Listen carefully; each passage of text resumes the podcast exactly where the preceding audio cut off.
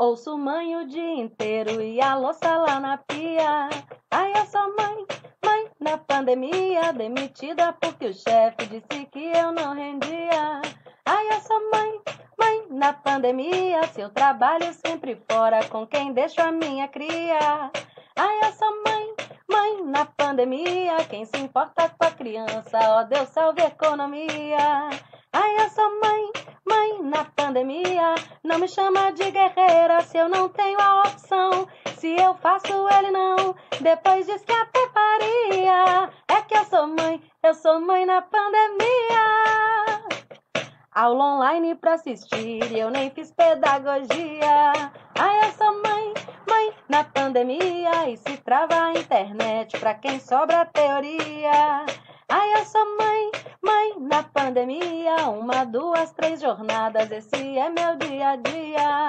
Ai, sou mãe, mãe na pandemia. Planeja fazer limpar, saudades da boemia. Eu sou mãe, mãe na pandemia. Não me manda artesanato, culinária em família. Se eu olho um pano de prato, quero fugir pra uma ilha. É que eu sou mãe, eu sou mãe na pandemia. Mamãe, eu quero, mamãe, eu quero, mamãe, eu quero deitar, tomar a saideira, dormir a noite inteira, cagar sozinha e passar fio dental, fechar os olhos e sonhar com carnaval.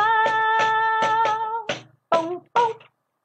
Muito bem-vinda, muito bem-vindo. Nós estamos começando mais um Arena de Ideias com essa super energia dessa música incrível que tem tudo a ver com o que a gente vai discutir hoje no Arena de Ideias. Eu eu atendi a um, uma sugestão do meu super amigo Diogo Mourão, que mandou esse vídeo falando, Paty, a gente tem que falar sobre isso hoje no Arena de Ideias. Então, tá aqui para você o vídeo, Diogo.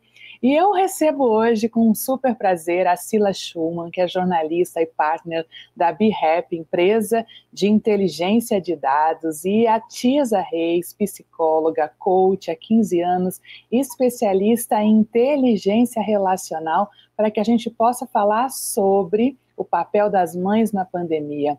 Muitas mudanças ou nós estamos vivendo mais do mesmo? A crise da Covid-19 fez com que as mulheres não apenas estivessem na linha da frente da saúde, onde 70% da força do trabalho está lá, cuidando de quem é está vivendo a doença, mas também mulheres e mães acumulando muitas tarefas, muitas vezes invisíveis, de cuidado com a família, com a casa, com as dificuldades de garantir o emprego e a renda da família. A gente está falando de um retrocesso de três décadas de participação das mulheres no mercado de trabalho brasileiro. E a Sila, hoje, de uma forma muito generosa, é, fez com que a gente, vai fazer com que a gente conheça duas pesquisas inéditas que ela vai revelar aqui para gente. Uma delas tem o título Mulheres Trabalhadoras, Homens Profissionais. E essa pesquisa feita pela BHUB é, aborda o tema equidade de gênero de uma forma inédita para o nosso Arena de Ideias. E os dados, vocês vão ver, que eles comprovam a consolidação de um recorte super perverso, super injusto para as mulheres e mães trabalhadoras na pandemia. Né? É para as mães está sendo reservado o papel tradicional de cura, cuidadoras e para os homens de provedores. Então, a gente vai entender todos os nuances dessa pesquisa e assina um pouquinho antes da gente entrar aqui no ar, me disse que ela também tem um recorte de uma outra pesquisa que ela vai revelar aqui de uma maneira inédita sobre educação junto com, com esses dados, que eu quero muito conhecer já já, a gente vai discutir com a Tirza, né? A Tirza que tem toda a sua experiência na área de psicologia, na área de coaching, inteligência relacional, para que a gente possa é, desvendar um pouquinho mais e mais a fundo sobre os impactos na saúde mental e no equilíbrio emocional das mães trabalhadoras nesse contexto de pandemia. Então, com essa banca incrível, eu começo o nosso webinar. Esse é o webinar da Empresa Oficina, que todas as quintas-feiras está aqui ao vivo para você que nos, nos acompanha pelo Spotify, pelo YouTube e pelo LinkedIn. Já lembrando que o nosso chat está aberto para que vocês possam é, colocar a sua questão e dar a sua voz aqui no Arena de Ideias. Para começar, eu queria ouvir um pouquinho da sua pesquisa, Sila. Né? A pesquisa ela mostra que quem realmente está segurando as pontas, segurando a onda durante a pandemia, são as mulheres, as mulheres que já dedicavam duas vezes mais tempo às tarefas domésticas do que os homens. No isolamento social, elas tiveram o trabalho doméstico acumulado à educação online, né? E também ao trabalho mesmo, né? Então, a pesquisa nos mostra sobre essa glamorização da sobrecarga feminina. Fala para mim um pouquinho sobre esses dados. Bem-vinda aqui no Arena de Ideias. Nossa, um prazer estar aqui com vocês. Obrigada.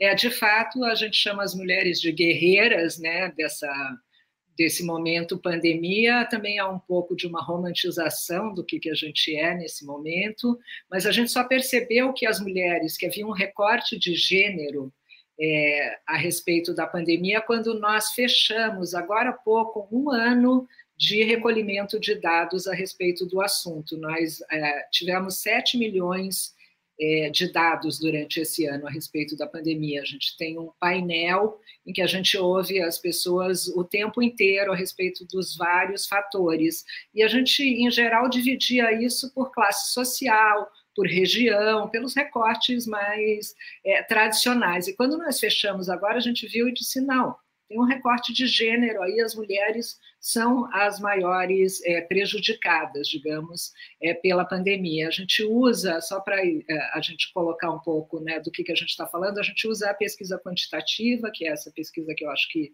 a maioria das pessoas é, já tem familiaridade, né, que é aquela que você pergunta e dá algumas alternativas, mas a gente usa também várias outras metodologias, a gente é um instituto que usa muita tecnologia, então um deles chama-se Voices, que a gente dá uma missão para as pessoas através de um aplicativo próprio nosso. A gente tem quase 2 milhões de pessoas no Brasil inteiro e a gente manda missões para essas pessoas responderem a respeito de vários assuntos. Uma coisa que já chamou a nossa atenção é que quando a gente começa a perguntar sobre homeschooling desde o ano passado, quem responde às missões são 90% são mulheres e mães apesar dos homens entrarem na conversa, porque a gente manda a missão e essa missão é paga, inclusive, né? A gente paga pela participação das pessoas na pesquisa.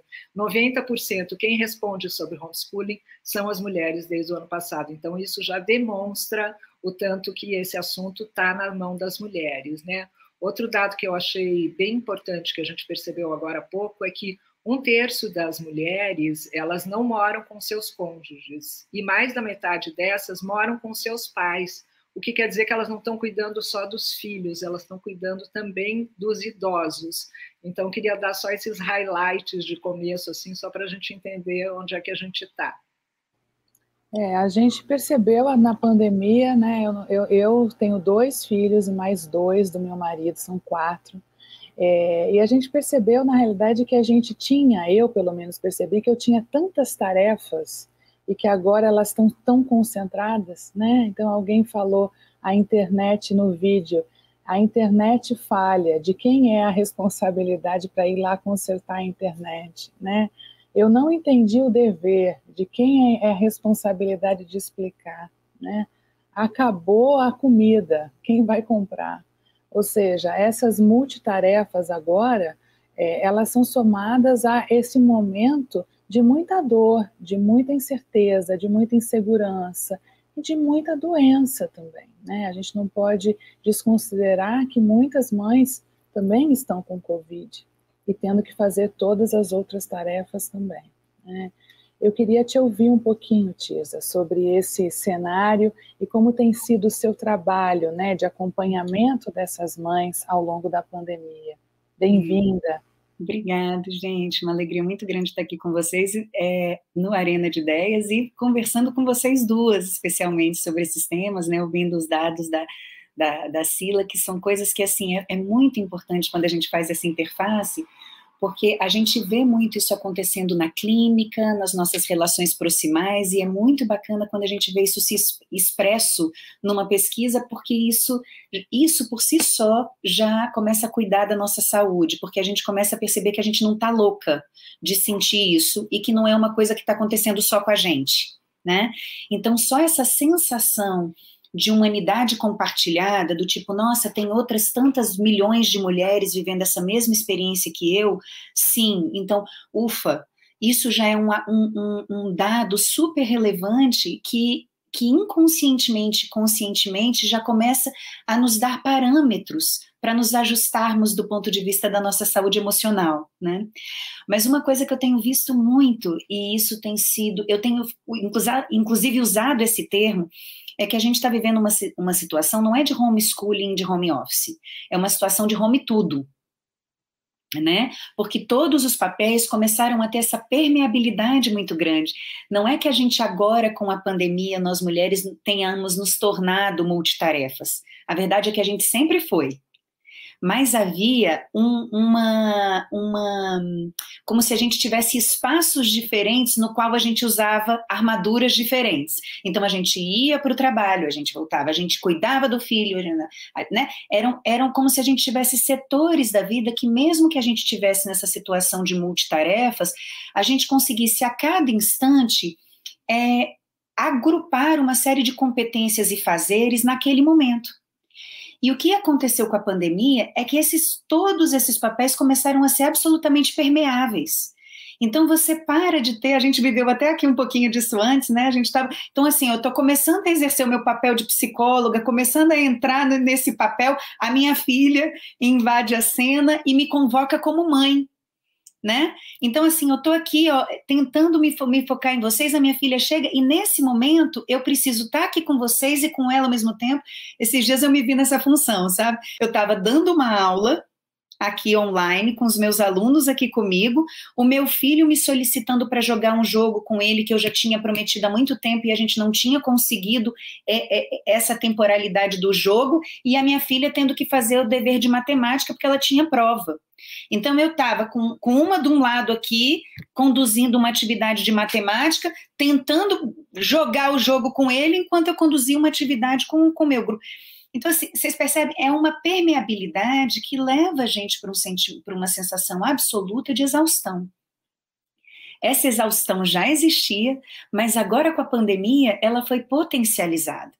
Né? E a gente tem visto isso muito, e esse retrocesso que a gente está vendo dos papéis, né? recolocando, deixando muito claro, na verdade, evidenciando que, embora nós mulheres tenhamos ganhado essa parte física, essa parte do mundo do trabalho, e tenhamos cada vez mais, embora a gente ainda tenha um longo trabalho pela frente, né, gente, nesse sentido dessa apropriação, a, a gente tem se colocado muito mais nesse espaço, mas a pandemia tem evidenciado claramente quanto essa questão do espaço doméstico a gente ainda entende como responsabilidade da mulher. Né? E isso por si só gera, tem gerado nas mulheres ao longo dos anos, e agora com a pandemia isso muito mais evidente, ah, nós, nós acabamos ficando muito mais vulneráveis e muito mais propensas para as doenças emocionais, para a depressão, para a ansiedade, para o pânico, para o burnout, para o estresse continuado, né? Porque a gente é, essa carga emocional e psíquica desses afazeres e esse microgerenciamento dessas atividades continua sobre nós. Sem então, dúvida. Tem sido super notório, assim, sabe? É, e, e é, é interessante porque a gente acaba assumindo tarefas que, de uma certa maneira, nós temos esses vieses em uhum. nós, de que são tarefas que naturalmente a gente tem que absorver. Sim, são é. aprendizados históricos, né, Patrícia? A gente está lidando aí com coisas assim que quando a gente e pior a gente faz essas escolhas sem sequer perceber que a gente está fazendo elas, né? Não é um movimento de uma escolha racional, refletida e pensada sobre. A gente vai no fluxo. Quando a gente vê, a gente já está ali com aquele bando de coisa na mão e, e a gente nem cogitou a possibilidade de sentar, por exemplo, com o nosso parceiro para falar: olha só, a vida mudou Vamos botar isso aqui no papel para a gente pensar o que, que é seu, o que, que é meu, e como a gente faz essas trocas aqui, a gente nem cogita isso. E quando a gente cogita a possibilidade dessa, dessa fala, isso às vezes é compreendido como cobrança, como você está exagerando, como não, eu não tenho condição de fazer isso porque eu estou aqui envolvido com outras coisas, né? Então, essa, essa questão dessas tarefas invisíveis, eu falo para os meus filhos aqui em casa, eu falo, todo dia acontece milagre aqui em casa. Aí eles ficam rindo. Mas, mamãe, milagre, por quê? Eu falo, é milagre, porque olha só, você bota sua roupinha suja no, no, no cesto de roupa suja e milagrosamente Três dias depois ela aparece limpa e cheirosa no seu armário. Quem fez isso? A fada? Né? Você fala, mamãe, acabou o requeijão. Três dias, um dia depois ou horas depois, tem novo requeijão na geladeira? Quem fez isso? Que mágica foi essa que aconteceu? Né? Então são coisas, são trabalhos não vistos. E por não serem vistos, não são contabilizados e não são tidos como importância, mas são trabalhos fundamentais para que a gente possa seguir existindo como, como estrutura familiar, né? Então são coisas que a gente precisa trazer para a conversa, né? Que a gente precisa ter olhos para ver e precisa ser dito, precisa começar a ser revelado, né? Sem dúvida, Sila, queria te ouvir um pouquinho também sobre esse ponto. Falando, é, quando começou no ano passado a, pandemia, quando a gente começou a ficar em casa, o meu filho tinha acabado de voltar de um período de estudo no exterior. E a gente não estava morando junto, e ele começou a ver esses combinados entre casais, ou essas brigas entre casais, eu diria mais. É, na época, eu me lembro até que eu fiz uma live com a Marta Suplicy para conversar sobre isso, ela como terapeuta mesmo, né? falando de como é que você compactuava né, com, com, o seu, com seu marido, com seu parceiro, essa divisão. E aí meu filho me olhou e falou assim, mãe, eu queria te explicar uma coisa. A gente não é um casal. Eu sou filho e você é a mãe. Não vem dividir tarefa comigo. Mas ele, obviamente, estava brincando e ele dividiu tarefas comigo, sim, mas eu achei muito engraçado. Silas, eu tenho que falar para ele assim, ó, que a gente divide tarefas e talvez essa seja um grande paradigma que a gente precisa começar a trocar, né? É que não são tarefas balizadas na relação de você é a mulher logo responsável por isso ou você é o homem logo responsável por aquilo e nem e nem coisas relativas, não é nem relativos a gênero e nem a relação a relação é, conjugal especificamente na verdade, o que a gente precisa começar a entender quando a gente está falando da, do, das atividades domésticas é que são atividades de adultos funcionais. Né? Então, assim, se, se você é um adulto e faz parte dessa comunidade aqui, desse, desse, dessa pequena comunidade, existem tarefas que cabem a você né? Porque isso faz parte. Se as, se as, pessoas morassem sozinhas, elas não teriam que estar fazendo essas atividades. Então, como que a gente pode se tornar parceiros nessas questões, né? Então, eu falo que não tem, que, que na verdade a gente precisava pensar nisso em termos de funcionalidade, sabe? Adultos funcionais, né? Eu queria trazer um pouco, a gente obviamente é, tem privilégios aqui. Nós três, né? A gente está falando de um ambiente em que a gente consegue, inclusive, analisar a respeito do que está acontecendo nessa dinâmica da casa, né? e eu mesma dei muita risada durante. Uma hora meu filho falou assim, mãe, você está ficando parecida comigo, em vez de eu ficar parecida com você, quando eu ia a cheia de louça, era uma coisa que eu nunca imaginei fazer na vida, mas tinha dia que eu tinha reunião o dia inteiro e eu falei, cara, eu vou lavar amanhã, né? Então, a gente até deu risada disso, mas essa pesquisa que eu falei sobre a educação, que a gente acabou de fechar, ela é bem novinha, a gente fez com é, 1.527 pessoas, essa é uma quantitativa mesmo, é, ela tem, ela revela algumas questões bastante dramáticas, eu diria, que está acontecendo é, com as mães é, nessa questão do homeschooling. Né? Então, quando você pergunta quem fica com a criança na hora do estudo, 70% são mães. Então, você imagina que as mães estão tendo que usar todo esse tempo para ficar ali, porque não é só uma questão de conhecimento e de paciência, de tempo, porque você tem todo um período escolar que você não pode trabalhar. Eu não imagino que você não tem filho pequeno, mas eu não imagino que você possa estar assistindo aula e trabalhando ao mesmo tempo, né? Então, o que, que acontece como resultado disso? A gente vê que 27% das mães dizem que isso impactou totalmente a vida financeira da família, ou seja, as mulheres tiveram que sair do mercado de trabalho. A Patrícia abriu aí já dizendo é, disso que aconteceu, mas a gente vê isso é, na carne mesmo, nesse momento fazendo essa pesquisa. E aí tem o outro lado que você é, citou agora, que é o das, das doenças mentais. Né? 32% das mães se dizem agora impactadas por doenças mentais, por causa especificamente desse assunto. Veja, a gente fez a pergunta como é que o homeschooling está te afetando, e elas dizem que é, afetou objetivamente a saúde mental delas, enquanto que com os homens são 18%, quer dizer, um número muito menor. Então, acho que é de a gente prestar muita atenção. Outra pesquisa, essa pesquisa grande que a gente fez, que até o título desse nosso, nossa, nossa arena aqui, é, quando a gente olhou o resultado, foi a primeira coisa que eu até falei, a gente tem um antropólogo, um head de antropologia na empresa, eu olhei e falei assim, gente, tudo mudou, mas nada mudou, né? Porque a gente via ali, por exemplo, que 56%, isso estou falando antes da pandemia, 56% das mulheres diziam que tinham tido que dar uma pausa no trabalho quando elas viraram mulheres, né? É um outro dado que eu acho muito doido é que 39% das mulheres, quando elas tinham que contar para o seu chefe que elas estavam grávidas diziam, é, citavam sentimentos negativos, 39%. Era medo, tristeza, ansiedade, enquanto que os homens, eles, eles a sensação deles para contar para o chefe era de alegria, de felicidade, de otimismo. Ah, eu vou ter um filho, que legal. E as mulheres morrendo de medo, de estar grávida, meu chefe vai me dar uma bronca, e não vou progredir na minha carreira por conta disso, né? Então, acho que é bem importante a gente olhar essa parte financeira e mental que está acontecendo com as pessoas agora. É, e é interessante esse teu ponto, Sila, porque o que a gente percebe é que essa situação toda de sobrecarga e de pressão, ela, ela gera nas mulheres uma necessidade de fuga, uma necessidade é, de, de isolamento. Né? Uhum. Quando, qual é o presente? Não sei vocês, mas o que eu adoraria de Dia das Mães é um dia sozinha, só para mim. Isso. É, né? E, e, ficar quieta, ficar quieta. Eu achei tão engraçado hoje de manhã, quando eu estava fazendo aula de ginástica cedinho, meu professor falou para mim assim: por que você não sai para fazer uma caminhada só você? Só você.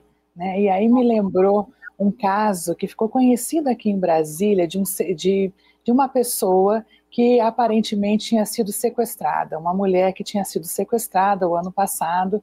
Isso virou na, nos grupos. Olha lá, olha lá, papel de mãe aqui. Aqui já. é, a gente está falando justamente sobre isso, como ser mãe e ter os filhos aqui. Mas eu estava falando que o ano passado teve um caso de uma pessoa, uma mulher grávida, que hum. tinha sumido. Aparentemente, ela não sumiu por algumas horas. Isso gerou uma comoção, vários grupos de WhatsApp, onde está fulana, se você souber da fulana, o paradeiro da fulana, tá lá. Eu lembro que naquele dia eu estava absolutamente cheia de coisas para fazer, uma reunião emendada na outra, e aquele dia a internet não funcionava, e era menino reclamando de homeschooling, e a gente não tinha pensado o que ia fazer de comida, aquela mil... Eu falei, olha, eu tenho certeza que essa menina não foi sequestrada. Ela deve ter tirado porque era o que eu gostaria de fazer nesse momento, fuga. Uhum. Né? Agora, essa fuga, ela passa a ser. Ah, antes eu tinha essa vontade, eu tinha também. Não sei vocês, mães, mas eu tinha. Mas agora ela é mais frequente. Porque a gente invadiu o lugar dos nossos filhos. Eu estava pensando sobre isso outro dia. Né? O que é esse home office? Na realidade, eu estou invadindo o lugar dos meus filhos. Eles já estavam aqui. A vida deles tinha uma rotina, eles tinham escola, eles voltavam para a escola, você tinha uma rotina. De repente, a família invadiu o cantinho deles e a vida deles também virou de ponta cabeça, não é? Então, é essa essa situação toda de cada um não sabendo exatamente qual é o seu papel e quanto tempo a gente vai viver em cárcere privado, é, faz com que a gente tenha essa vontade de fuga o tempo inteiro. Vocês estão sentindo isso? Sim. É, não só sentido, a gente tem essa, essa pesquisa que a gente rodou especialmente para hoje, é, e eu gostaria de ler aqui, se der, algumas, do, algumas das frases das pessoas. Claro. A gente pesquisa num outro, numa outra metodologia. A gente pegou o nosso aplicativo, esse do Pinion, jogou as perguntas, mas depois pôs essas perguntas dentro do VTracker, que é um outro, uma outra ferramenta que a gente tem, que é uma ferramenta de monitoramento de rede social. Então, saiu como as respostas saíram como posts é, de rede social. Então, a primeira coisa que chama a atenção é a nuvem de palavras que se formou. Né? A gente perguntou para as pessoas exatamente o que, que eu gostaria nesse Dia das Mães. Né? A Patrícia falou que ela gostaria de talvez ficar sozinha. É, um, é, é alguma coisa que as mães compartilham com você, Patrícia. Mas, assim, quando a gente pergunta sobre o Dia das Mães, em meio a toda essa tristeza que a gente está, né, esse, é, eu gosto muito dessa palavra que alguém cunhou, que é esse definhamento, né, que não é uma depressão, nem uma é um definhamento. Né? Tá Foi o Adam Grant, né, que deu a palavra da pandemia, né, o Adam Grant como definhar. Né? Isso mesmo. É, eu fiquei pensando como isso para as mães é mais ainda significativo, né? Eu acho que as mães estão definhando mais e mais na pandemia. Isso, mas, é, quando a gente vê a nuvem de palavras, depois eu vou disponibilizar isso, se, a, se vocês quiserem, Patrícia, colocar até nas redes sociais. É bem legal, acabou de ficar pronto, então é, é bem novinho. É, 80 das pessoas é, tem um, um, sentimento positivo com relação ao Dia das Mães. Então, isso é bacana, quer dizer, essas datas trazem um pouco de, ah, de um aquecimentozinho no coração. Né? Então, as palavras-chave aqui são motivação, felicidade, relaxamento, vaidade. Então, são palavras bem emocionais, né? E não são palavras de hábito de consumo, né? A gente não está falando aqui em joia, é, roupa de ginástica, a gente não está falando em nenhum dos desejos que, eventualmente, em outros dias das mães, é, se perguntadas as pessoas tivessem, né? E aí, quando a gente pergunta sobre os desejos, eles têm saúde, vacina e abraço. Isso é a coisa mais. Saúde, vacina e abraço são realmente os desejos maiores. Mas eu queria que eu queria é, é, aqui é, algumas é, algumas frases que têm a ver com isso que a Patrícia falou, que é descanso, dormir e ter um momento para si. Né? Quando a gente fez um estímulo bem específico com relação a isso, tem algumas coisas muito legais, como, por exemplo, uma mulher disse, poder ir ao banheiro sozinha pelo menos uma vez. Esse desejo do Dia das Mães. Meu desejo é viajar sem rumo, sozinha. É triste, mas não aguento mais ninguém. Acordar às 10 horas da manhã com a casa em mais profundo silêncio. Dormir 12 horas, depois passar mais 12 horas assistindo uma série sem interrupções com uma garrafa de vinho. Sozinha, claro. Não ouvir. Minha internet não está funcionando. O que tem para o almoço? Eu não sei por que não fiz essa lição. Eu esqueci meu login. Eu não sei quando tem prova. Eu acho que eu não tenho nenhuma lição atrasada. A pessoa quer ouvir isso, né? Agora tem uma questão muito de agradecimento, né? Das pessoas agradecerem por mães e filhos estarem vivos na pandemia, né? Então agradecer muito a Deus porque eu tenho meus filhos aqui do lado e essa questão do abraço, né? Do desejo que tudo volte ao normal, do desejo que as mães estejam com saúde, do desejo de é, que todas as mães sintam pelo menos o conforto de abraçar seus filhos. Então, acho que essas, essas respostas que a gente obteve é, são muito é, significativas né, do que a gente está sentindo. Eu, por exemplo, na minha família, a gente, os meus pais nunca tiveram essa vibe de, de dias. Assim, eles não têm assim essa obrigação. Ai, tem que passar o Dia das Mães junto, tem que passar o aniversário junto. A gente é uma família que vive muito no mundo. Meu filho, meu irmão mora no exterior, minhas sobrinhas também. Eu já morei no exterior, então nunca teve essa obrigação. E dessa vez eu tive essa vontade de vir para Curitiba, onde moram meus pais, onde está o meu filho, para passar o Dia das Mães, que é uma coisa que eu honestamente nunca fiz. Eu nunca assim, acho que raramente eu passei o Dia das Mães com a minha mãe e nem com o meu filho. Eu não tenho esse, essa necessidade. Esse ano eu percebi essa necessidade. Então, acho que de novo o que a Tisa falou, né? A gente é, percebe que não está louca quando a gente faz pesquisa, né? A gente fala, nossa, tem muito mais gente pensando assim. Acho que essa é a beleza também de fazer pesquisa, por isso que eu gosto tanto. E, e poder enxergar aprendizados. Né? A gratidão que a gente está vivendo, eu imagino que, sem dúvida nenhuma, em primeiro lugar, é porque estamos vivos, é, porque nós estamos é, tendo algum, algum sopro de esperança de ter vacina, é, mas também porque nós temos muitos aprendizados. Esse aprendizado da solitude que nós estamos falando aqui, que possamos ter ele como de fato algo a executar como nos papéis de mãe. Né? É possível ficar só, é necessário ficar só. É, é para o nosso equilíbrio mental, né? para evitar os burnouts, para evitar as fadigas, os definhamentos, é fundamental a solitude.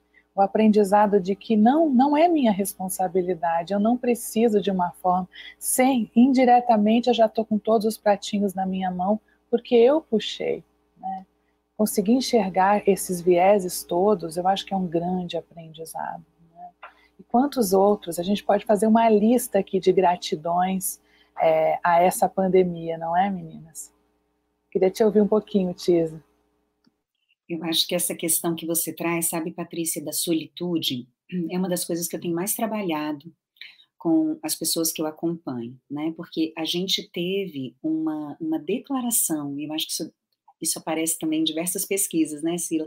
Essa questão da solidão porque você, a gente foi apartada. E eu não sei vocês, mas assim, eu acompanhei muitas pessoas agora, especialmente nesse segundo ano de pandemia, quando o ano virou, porque eu sinto que as pessoas estavam um pouco na resiliência, do tipo, não, até o final do ano, vamos lá. E numa expectativa, como houve uma melhora, né, é, no final do ano, houve-se um renovar da esperança de que a gente ia dar conta e de que virando o ano tudo ia melhorar. E aí vira o ano a gente vem para a segunda onda e o lockdown outra vez. E aí, gente, as pessoas que estavam conseguindo segurar suas petecas, agora com o segundo lockdown, renovou-se o desespero, né? E essa questão da solidão foi uma marca, porque eu falo assim, é como se nós tivéssemos no início da pandemia, a gente tivesse uma reserva emocional ainda. A gente estava ali convivendo com as pessoas, vivendo, então quando a pandemia começa, a gente tinha uma reserva emocional afetiva de encontros, embora a gente estivesse se sentindo apartado, a gente tinha uma reservazinha ali. Agora, nessa segunda etapa, a, as reservas já foram esgotadas, a gente já estava vivendo ali no sobre, no, sobre, né, no segundo tempo, ali naquela prorrogação, e de repente você se vê novamente quando você estava na esperança de um reencontro e do abraço e desses, e desses movimentos, de repente você se vê apartado outra vez. E essa sensação da solidão, ela é uma das emoções que mais nos desconcerta. A sensação de você estar só e não um só eletivo, não um só porque eu escolhi estar só, mas porque isso está me sendo imposto. Né? Então, isso é muito doloroso do ponto de vista, do ponto de vista psíquico. E, a, e o antídoto para isso, Patrícia, você tem razão, é a construção da solitude. Então, se a gente formar, nomear essas duas coisas, é como se a solidão, o foco está no outro, é a ausência do alguém que eu gostaria perto. Né? Essa, essa presença constante da ausência. E a solitude é eu me bastar em mim, é eu estar bem em mim mesmo, é eu estar satisfeita em minha própria companhia. E essa é uma das coisas que muitas vezes nós, mães, nos sentimos culpadas em desejar. Então, olha, o, olha a, a, o conflito interno que a gente começa a entrar. É quase como se, se de pronto eu me sentisse uma má mãe, porque eu desejo um tempo só para mim. Porque eu não estou apaixonada querendo ficar com os meus filhos 24 horas por cento do meu dia. Né, 24 horas do meu dia. Eu estou querendo um tempo só para mim. Então é quase como se fosse, oh meu Deus, como eu sou uma mamãe, porque eu quero ter um tempo só para mim. Então, não tenho nem coragem de falar muito isso em voz alta ou de pleitear por esse tempo, porque eu já estou me sentindo querendo demais. E porque isso talvez denuncie que eu não sou uma mãe tão apaixonada como eu deveria ser, porque a gente também idealiza esse papel. Né? Como se tudo, quando nós nos tornamos mãe, como se tudo sobre a nossa vida como mulher estivesse vinculada a esse papel da maternidade né? E agora, com essa questão da pandemia, isso fica mais evidente ainda, como assim, gente, não, maternidade é um dos papéis que eu tenho na minha vida, e sim, ele é muito importante, mas a gente precisa se permitir e se autorizar, declarar que nós somos muito mais do que isso e que a gente precisa de outros, ah, de outras nutrições na nossa vida que não estejam vinculadas só a esse papel. Né? Então, uma das coisas que eu tenho trabalhado muito com, com as mulheres na pandemia é a construção desse lugar seguro para que a gente não precise querer fugir para as montanhas todas as vezes, sabe? Como é que eu posso trazer a montanha para cá, para minha vida, no meu dia a dia? Assim, ó, hoje, cada dia, a gente precisa garantir para nós, para que a gente possa minimamente garantir um respiro, um espaço de um lugar seguro e protegido que é só meu. Né? E, é, e, e é a plenitude, né, Tirza? E essa solitude é o que nos traz essa plenitude, né? Eu Exatamente. acredito muito nisso. E é muito maluco a gente pensar que é, é, é essa situação toda nos faz é perceber que nós temos essa fortaleza dentro de nós que é essa solitude, né? Então, desejar por ela, é um aprendizado muito bacana e que eu espero que fique como legado para nós mães, para nós mulheres, não é? é... E, poder, e se permitir usufruir dela, né? Cavar esse espaço e se permitir verdadeiramente usufruir. Né? Declarando, inclusive, para os outros membros da família: olha, agora é o meu momentinho. Não, agora eu não vou resolver tarefa, agora eu não vou ver nada, agora é o meu momento né? Porque e quando a gente faz isso é tão simbólico, gente, porque a gente começa a autorizar com que, com que os outros membros da nossa família também façam o mesmo, né? Então a gente começa a respeitar também um pouco os espaços individuais, que é tão importante nesse momento, mais do que nunca, né? Eu achei bacana o que você trouxe a respeito do que a gente sentiu no final do ano, porque na, quando a gente fechou exatamente esses 7 milhões, mais de 7 milhões de dados, que inclusive estão disponíveis, tá, gente? A gente tem um painel desde o começo, a gente tem uma área na BHUP que chama Data for Good, que é exatamente para ajudar quem precisa desses dados, seja lá para o que for, né? Você que trabalha com é, com é, psicologia, você, Patrícia, que trabalha com, com, comunicação, a gente deixa esses dados disponíveis de o que, que aconteceu com as pessoas durante esse ano todo. Então, quem quiser entrar nesse painel, é só entrar lá no website da BHUP e a gente dá acesso aos dados que a gente considera eles hoje de utilidade pública mesmo. Né? E a gente lá, já entrei, já vi várias pesquisas de vocês lá. Legal. É, e a gente é, viu né, exatamente isso. No começo da pandemia, qual era o sentimento das pessoas? Era de medo, era de ansiedade, era do desconhecido. Fiquei com medo, o que está acontecendo aqui? Né? É, depois as pessoas começaram a ter ondas de tristeza. E no final do ano veio uma explosão de alegria, exatamente isso que você está falando, como se o problema fosse 2020. A hora que 2020 acabar. Exatamente. Resolveu. Então, a gente tem uma subida ali da, da, da, do sentimento de alegria, de felicidade, de esperança, é, incompatível com o que estava acontecendo na realidade, porque na realidade a gente continuava tendo uma pandemia, né?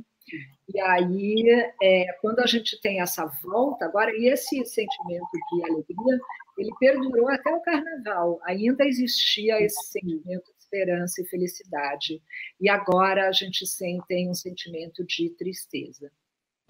É, eu, li, eu li recentemente é, um, um, texto de um professor de psicologia é, do MIT, eu tá me fugindo o nome dele agora, ele dizia que esse ciclo que nós vivemos no ano passado é similar ao ciclo da bipolaridade, aonde depois da euforia Exato. eu entro na fase da depressão.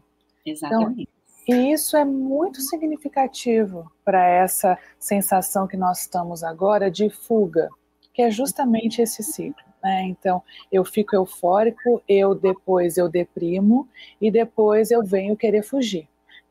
E aí vem um sopro de alegria, ou seja, cuidar com, entender essa natureza da doença e, os e a, da pandemia e os reflexos dela em nós mães é muito importante para que a gente possa encontrar essas, essas fortalezas. Né? Então, é, é, é, é significativo a gente pensar que a gente está entrando nesse ciclo de bipolaridade enquanto sociedade global durante a pandemia, não é? Mas vejam. Eu queria só, antes da gente passar para outro assunto, só falar um pouco da, da solidão é, numa outra perspectiva que é a minha, de já ter filho grande, meu filho não está morando comigo em São Paulo, ele está morando em Curitiba, como eu falei, e eu estou absolutamente sozinha, né, nesses últimos dois meses. Eu já, enfim, já, já tive várias, é, várias modalidades. Aí no começo eu vim para Curitiba e passei cinco meses com os meus pais, que foi maravilhoso, porque eu acho que eu tive a oportunidade de conviver de novo com pais. Meu pai tem 89, minha mãe tem 85, é, e foi uma oportunidade para mim, porque a gente está sempre trabalhando, voando, e não sei o quê. Então eu vim aqui no final de semana, eles iam lá no final de semana, e enfim, eu não estava mais curtindo eles, né? Então eu acho que para mim, assim, eu tenho hoje uma paz muito grande de ter conseguido fazer isso, ficar com eles durante cinco meses, né? Mas enfim, na última modalidade eu estou absolutamente sozinha há acho, acho que desde o começo do ano, né, desde o meio de janeiro, eu estou sozinha, sozinha, assim, sozinha. É, agradeço muito os meus livros por existirem, o meu trabalho, que muitas vezes eu exagero trabalhando, porque eu perco um pouco o, né, a noção, porque eu não tenho ninguém me solicitando, e é engraçado uma inversão. O meu filho me liga preocupado comigo, e me liga preocupado especialmente com o que, que eu estou comendo, porque ele sabe que eu enfim, que eu não paro muito para comer e tal. E aí ele falou: Mãe, você tem feito compra? Você está comendo? É engraçado, porque ele tem 24, né? Aí eu falei assim: Não, filho, sempre tem fruta aqui, tem nozes, tem nuts, tem não sei o quê, tararã. Eu sou praticamente um esquilo, você pode ficar. eu vou sobreviver.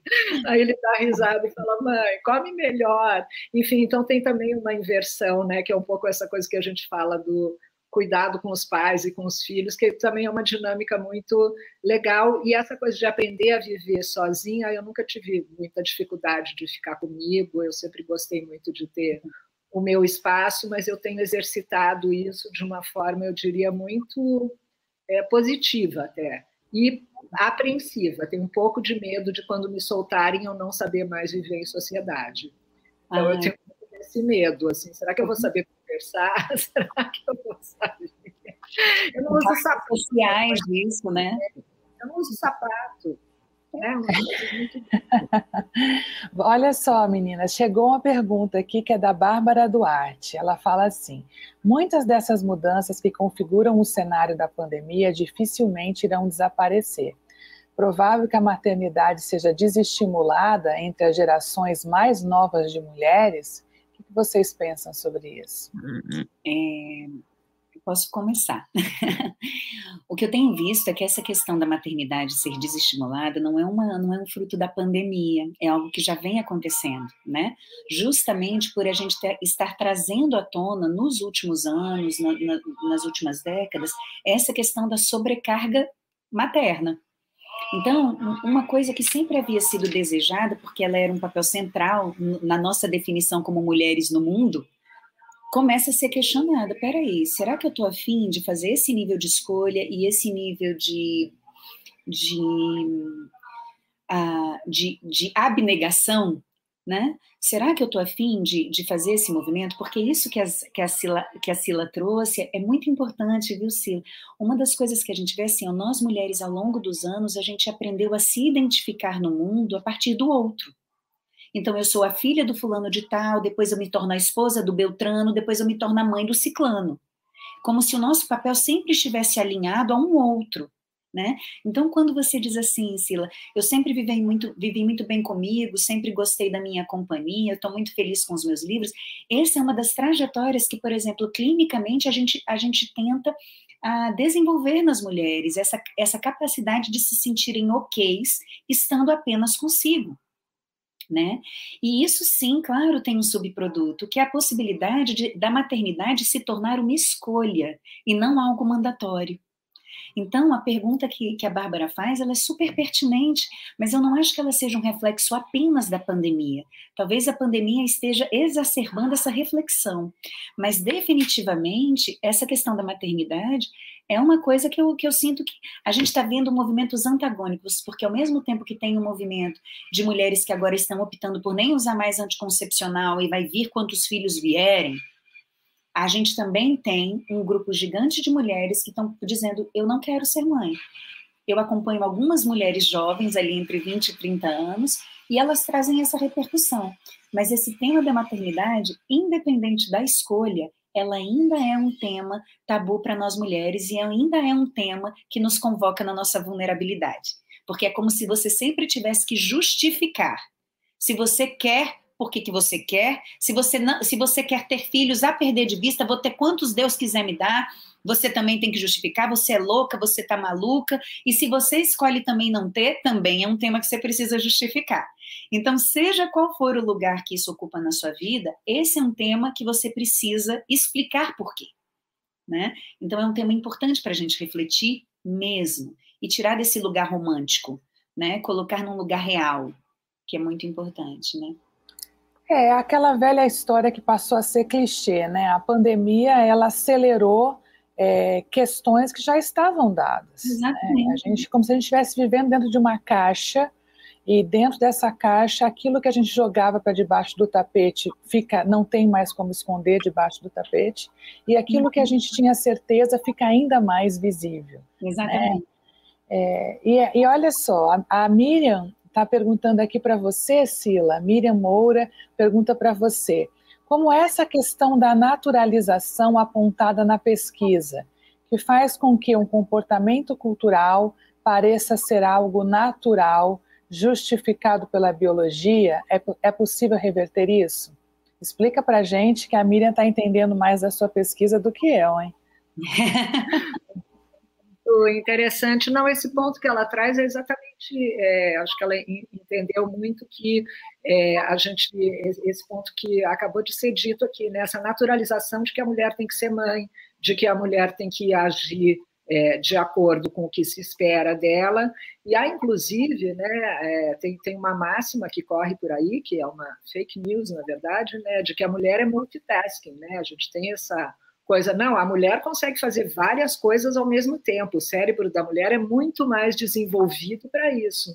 Isso é mentira, gente. Isso é um jeito de justificar ou de nos passar mais tarefas. Dizer, não, você consegue, vai lá. Você consegue cozinhar e fazer call ao mesmo tempo. Você consegue cuidar da criança e estar tá na live. Não é verdade. O cérebro da mulher e o cérebro do homem são exatamente iguais nesse sentido. Não tem nada que a mulher é, é, é, neurocientificamente consiga fazer a mais. Então, eu acho que reverter isso é com informação, é a gente tendo esse tipo de debate, é esse, tendo esse tipo de consciência, educando nossos filhos para isso. Né? Eu vejo que o meu filho, é, não, é, sem, sem arrogância aqui do meu trabalho, mas eu acho que o meu filho já tem uma consciência bem maior dele é, como homem na sociedade do que é, gerações anteriores. Né? O meu filho, ontem até eu dei risada, a gente teve um jantar em família quando eu cheguei, e foi meu pai e meu filho que tiraram a mesa. Eu e minha mãe estávamos conversando, e eles levantaram para tirar a mesa e lavar a louça, como uma coisa absolutamente é, natural, mas que eu acho que está é, muito arraigada na sociedade de que esse não seria o papel deles. Então, eu acho que a gente tem um papel, inclusive, é, como é, pessoas que têm voz na sociedade em falar disso, né? Em falar disso para todo mundo, né? Quer dizer, independente de classe social, é importante que uh, todo mundo compartilhe essas é, essas. Agora a gente mesmo faz isso, como a Tirza falou no começo, né? Então, na nossa pesquisa, quando a gente pergunta quem leva o filho no médico, né? Quando a gente estava falando ali de carreira, antes da pandemia. Quem faz as compras da casa. Os homens acabam ficando numa posição de que eles trocam lâmpada, arrumam carro, cuidam da, do orçamento doméstico, e as mulheres são quem cuida da limpeza, é, do filho, do banho,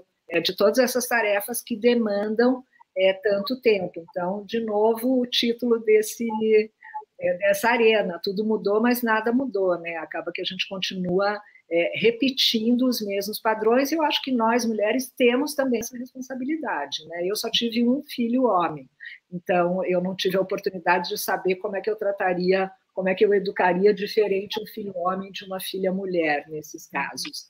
Mas eu eduquei o meu filho homem para ter muito respeito pelas mulheres e por essa e por esse espaço e por toda essa questão, até porque eu sou mulher, era o jeito que eu soube educar, porque eu sou viúva, então é, é, é, acabou que aconteceu assim.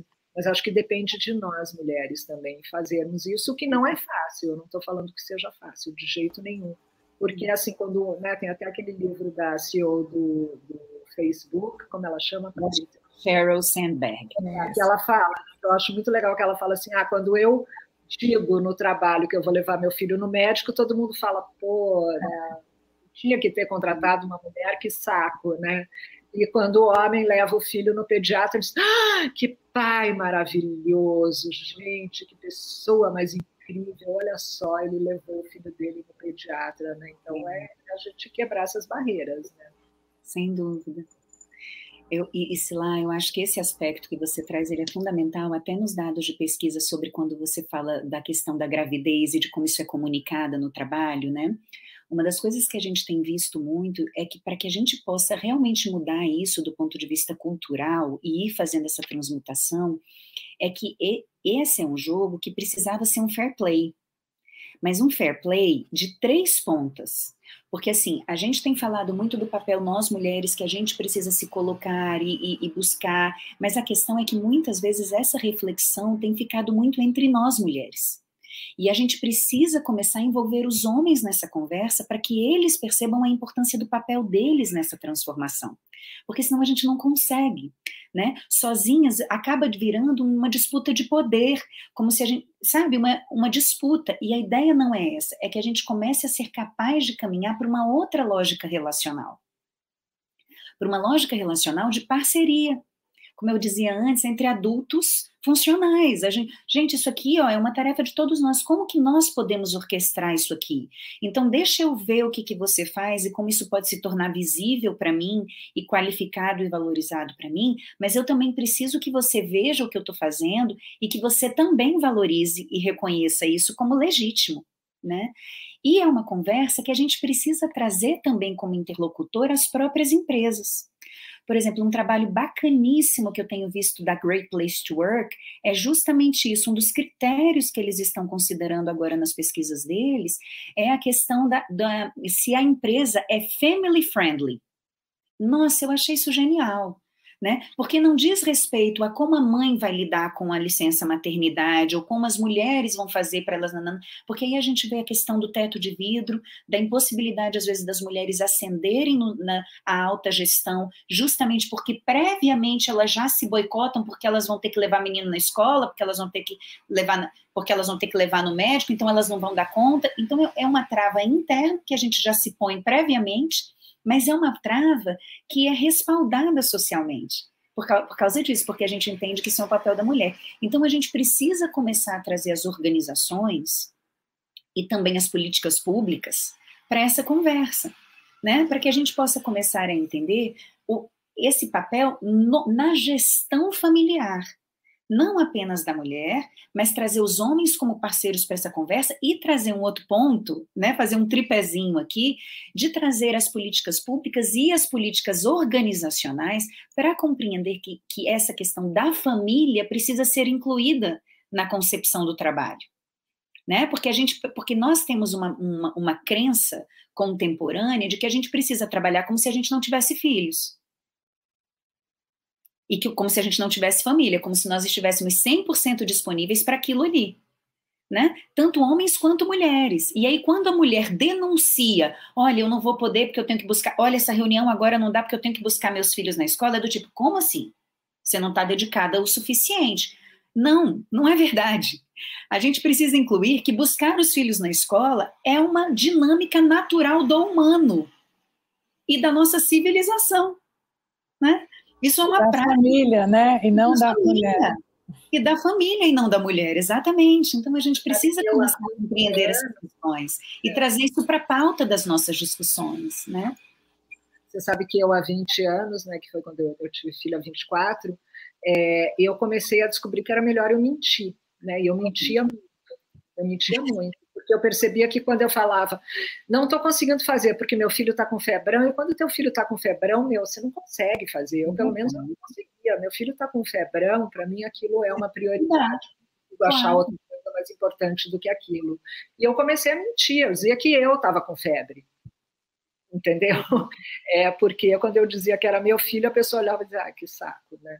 É, é ainda mais que eu fiquei viúva muito cedo, então é, é, eu não tinha nem como tentar terceirizar, né? Não seria terceirizar, na verdade, né? mas não tinha nem como é, dividir. Eu queria só fazer uma, uma, uma espécie de provocação é, aqui, é, enfim, trazer um dado. É, em outra pesquisa que a gente fez, quando a gente pergunta para as pessoas quem é a pessoa mais importante da sua vida, quase 32% dos brasileiros disseram é a minha mãe pessoa mais importante da minha vida é a minha mãe, né? Então ela representa a pessoa mais importante da família e da vida e ela é muito associada a uma guerreira, né? Quer dizer, uma pessoa que age pelo bem dos demais e supera dificuldades, né?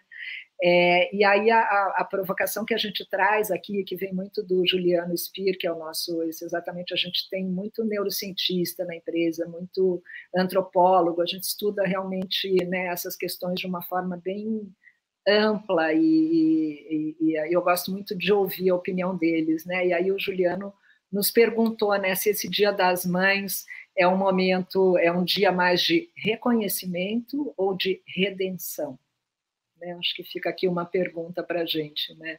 Se é reconhecimento ou é redenção dessas mulheres que que têm esse papel de serem as, as, as as responsáveis pela felicidade da família, né? Em todos os sentidos.